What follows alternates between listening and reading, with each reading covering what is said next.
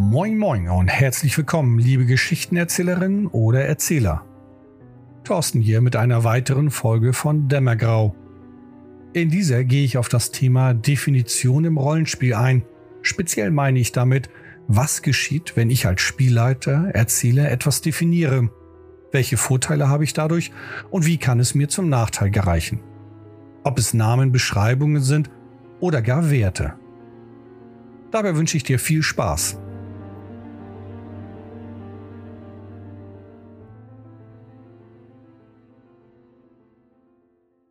In dieser kurzen Folge möchte ich dir meine Erfahrung erläutern, die ich mit der Definition von Werten, Orten und Namen im Rollenspiel gemacht habe. Etwas zu definieren hat seine Vorteile, allerdings auch Nachteile. Meiner Meinung nach hängt es davon ab, was du erreichen möchtest. Bevor ich loslege, in meinen Anfangszeiten als Rollenspieler und Spielleiter habe ich einen Satz aufgeschnappt, der mir sehr geholfen hat. Selbst heute noch. Was Werte hat, kann bekämpft werden. Noch heute erinnere ich mich immer wieder an diese Aussage. Was bedeutet das für mich? Wenn ich einem NSC Lebenspunkte gebe, also diese definiere, dann heißt es doch auch, dass diese reduziert werden können. Wenn ein NSC Angriffs- und Verteidigungswerte bekommt, kann darauf gewürfelt werden. Und bei jeder Würfelprobe kann es zu unerwarteten Ausgängen kommen. Egal wie unwahrscheinlich der Erfolg oder Misserfolg einer Probe sein kann, es besteht fast immer eine klitzekleine Möglichkeit, dass sie so ausfällt, wie ich es nicht so gerne hätte oder wie es halt nicht in den Plot passte. Wenn ich also einem NSC, der für meinen Plot eine große Bedeutung hat, Werte gebe, muss ich damit rechnen, dass es zu einer Probe kommt, bei welcher die Spieler sehr viel Glück haben könnten oder ich mit dem NSC sehr viel Pech. Bei genauerer Betrachtung hat diese Aussage, was Werte hat, kann bekämpft werden, noch mehr Macht. Ich will es von einem anderen Blickwinkel aus näher beleuchten. Wenn ich einem NSC keine Werte gebe und ein Spielercharakter irgendetwas gegen diesen NSC vornimmt, komme ich gar nicht in Versuchung für den NSC zu würfeln. Ich habe ja keine Werte. Dazu ein praktisches Beispiel. Der Ritter stürmt hervor, um die dämonische Kreatur zu treffen. In diesem Regelsystem gibt ein Wert des Verteidigers die Schwierigkeit vor, ob der Angreifer trifft oder nicht. Der Spieler des Ritters würfelt für den Angriff und fragt mich, wie hoch die Schwierigkeit ist. Eine Zahl kann ich dem Spieler ja nun nicht nennen, weil die dämonische Kreatur keine Werte hat. Also muss ich in diesem Moment entscheiden, ob der Ritter trifft oder nicht. Jetzt stellst du dir vielleicht die Frage, wozu das gut sein soll. Immerhin gibt es ja nun mal Werte und Regeln in einem Rollenspiel. Für mich als Erzähler stehen die Regeln hinter der Geschichte. Und in dem Beispiel mit dem Ritter entscheide ich nun, ob der Spieler die Kreatur besiegen soll oder nicht. Dann erzähle ich es dramatisch, um der Geschichte mehr Unterhaltung zu geben, weiter. Auf der anderen Seite kann diese Art des Leidens in dieser Szene den Spielern auch etwas anderes vermitteln. Ich entscheide, der Ritter trifft nicht und beschreibe dies passend. Zum Beispiel, du schwingst mit voller Überzeugung dein Schwert gegen diese dämonische Kreatur, doch mit einer erschreckenden Leichtigkeit weicht die Kreatur deinem Hieb aus ohne Zahl und ohne Werte habe ich dem Spieler vermittelt, dass er einer übermächtigen Kreatur gegenübersteht. Sollte er es ein zweites Mal versuchen, beschreibe ich es ähnlich oder umschreibe es so, dass das Schwert des Ritters nicht nur pariert, sondern ihm auch aus den Händen geschlagen wird. Indem ich NSCs keine Werte gebe, habe ich es leichter, diesen Figuren ein anderes Machtniveau darstellen zu lassen. Dabei nicht nur ein hohes Machtniveau, sondern auch ein schwaches. Denn wenn der Spieler bei einem NSC etwas versucht, eine Probe würfelt und ich mal einfach sage, es gelingt ihm, weil der NSC nicht das gleiche Machtniveau wie der, wie der Spieler hat, kriegt er gleich das Gefühl, dass er etwas stärker und mächtiger ist als der NSC. Andererseits gibt es in einigen Rollenspielsystemen auch Gottheiten, die einfach nicht zu besiegen sind. Diesen Wesen Werten zu geben, ist in meinen Augen nicht hilfreich oder auch gar unsinnig. Sie können all das, was in dem Moment zu der Geschichte oder zu dem Plot passt, oder sie können es eben nicht. Sie sind halt Gottheiten. Wohlgemerkt, in einigen Rollenspielsystemen, es gibt auch einige andere, da kann man Gottheiten bekämpfen. Damit einhergeht jedoch auch, dass du als Spielleiter, Spielleiterin für deine Spielrunde bist. Nutze diese Art des Leitens nicht aus, um die Charaktere der Spieler einfach zu schlagen, weil du gewinnen willst. Denn das nimmt jedem Mitspieler und Mitspielerin den Spaß. Zudem ja auch nur ein gemeinsames Gewinnen im Rollenspiel möglich ist, nämlich wenn alle Spaß haben. Mit dieser Erzähltechnik hast du jedoch ein mächtiges Werkzeug, um Abenteuer, Geschichten zu erzählen. Stell dir vor, du bist ein Vampir in der Moderne. Du verfügst über mächtige Kräfte der geistigen Manipulation und übermenschlichen Stärke. Nun bringe ich dich in eine Szene hinter einer finsteren, düsteren Bar.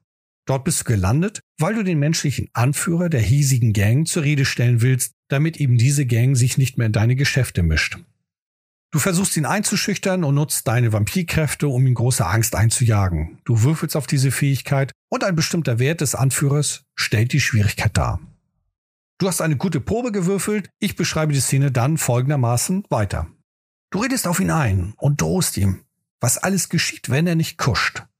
Wie so oft zuvor erwartest du, dass auch dieser flehentlich von dir weicht und bittet, ihn in Ruhe zu lassen, nur dieser tut es nicht.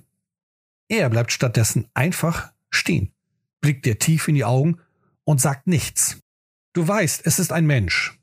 Und dennoch bleibt dieser cool, trotz deinen Kräften und deiner Probe. Hiermit konnte ich das Unbekannte verstärken. Vielleicht denkst du dir als Spieler in dieser Situation, ist der Anführer doch kein Mensch? Kannst du deinen Quellen trauen, die dir mitgeteilt haben, er sei ein Sterblicher? Oder wenn du es selber geprüft hast, kannst du dir selber trauen? Steckt vielleicht hinter den Menschen mehr? Weil dieser Mensch keine Werte hat, habe ich automatisch auch keine Schwierigkeit für die Würfelprobe nennen können und kann nur entscheiden, wie der NSC darauf reagiert. Natürlich in Anbetracht dessen, wie die Situation ist, also die davor, die danach und was tatsächlich hinter diesem Menschen steckt. Vielleicht wird er ja seinerseits bereits manipuliert und irgendein anderer, viel stärkerer Geist steckt in diesem Sterblichen. Ich empfehle diese Art des Rollenspielerzählens nicht zu oft anzuwenden. Hiermit möchte ich ja den NSC besonders hervorheben. Wenn jeder dritte oder vierte NSC einfach so reagiert, wie es für die Geschichte passt und ich keine Werte nenne oder nicht drauf würfeln lasse, dann werden deine Spieler demotiviert und fragen sich schnell, wozu sie überhaupt noch würfeln. Wenn du das häufiger nutzt, dann empfehle ich dir auf rein Erzählrollenspiele zurückzugreifen, wo die Proben weder mit Würfeln noch mit anderen Mechaniken stattfinden, sondern einfach durch reine Erzählung. Neben der Definition von Werten kannst du das auch bei Bezeichnungen und Namen anwenden. Das tun in der Regel die meisten Spielleiter und Spielleiterinnen bereits, indem sie eine Szene beschreiben, definieren sie nicht nur die anwesenden NSCs, sondern auch das Aussehen der Örtlichkeiten. Die beiden Extreme davon sind, du beschreibst jegliche Einzelheit detailliert von den vorhandenen Brotkrummen auf den Boden bis hin zu der drei Millimeter dicken Staubschicht. Auf der anderen Seite umschreibst du diese Szene sehr offen und lässt vieles bis alles aus. Oder eben eine Mischung davon irgendwo dazwischen. Zum Beispiel bekommt die Spielrunde von mir ein neues Auto zur Unterstützung für ihre Aufgabe. Ich definiere einen Mercedes S-Klasse in Schwarz. Damit ist dies festgelegt. Auf der anderen Seite kann ich jedoch auch den Spielern beschreiben, wie sie dieses Angebot bekommen und dann, nachdem ihr den Autoschlüssel erhalten habt und umgehend in die Tiefgarage geht, drückt einer von euch ungeduldig auf den Schlüssel. In der Nähe von euch piept es und die Lampen leuchten auf. Was für ein Auto seht ihr dort? Damit lade ich die Spieler dazu ein, die Welt mitzugestalten. Viele Spieler freuen sich über solche Kleinigkeiten und bekommen eine intensivere Beziehung zu diesen Objekten, in diesem Fall zu dem Auto. Dies kannst du auch sehr gut in Szenen machen, indem deine Spielerinnen und Spieler das erste Mal aufeinandertreffen. Sie sehen sich, mit welchem Gefolge und vor allem, wie gekleidet kommt der Charakter hinein. Gib ruhig die Macht der Definition an deine Spieler ab und lass sie daran teilhaben, die Welt, in der ihr spielt, mitzugestalten. Wenn du dir damit noch unsicher bist, nutze es zunächst bei Dingen, die für dich nicht plotrelevant sind. So wie bei dem geschenkten Fahrzeug, wie eben genannt. Ist es für den Plot relevant, dass sie einen Mercedes bekommen? Wenn ja, ist es relevant, welche Farbe das Auto hat? Oder wie sieht das magische Schwert aus, welches einer deiner Helden in den Katakomben finden?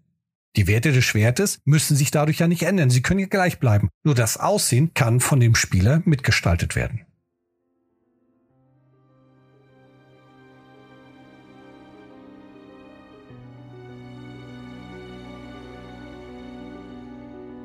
Herzlichen Dank fürs Zuhören. Und erneut wünsche ich mir wieder, dass ich dir mit dieser Folge einiges an Ideen oder Inspiration geben konnte oder zumindest dich darin stärken kann, auch mal zu leiten und Spaß mit deiner Rollenspielgruppe zu haben. Bis zur nächsten Folge wünsche ich dir viel Spaß beim Leiten. Tschüss und ciao.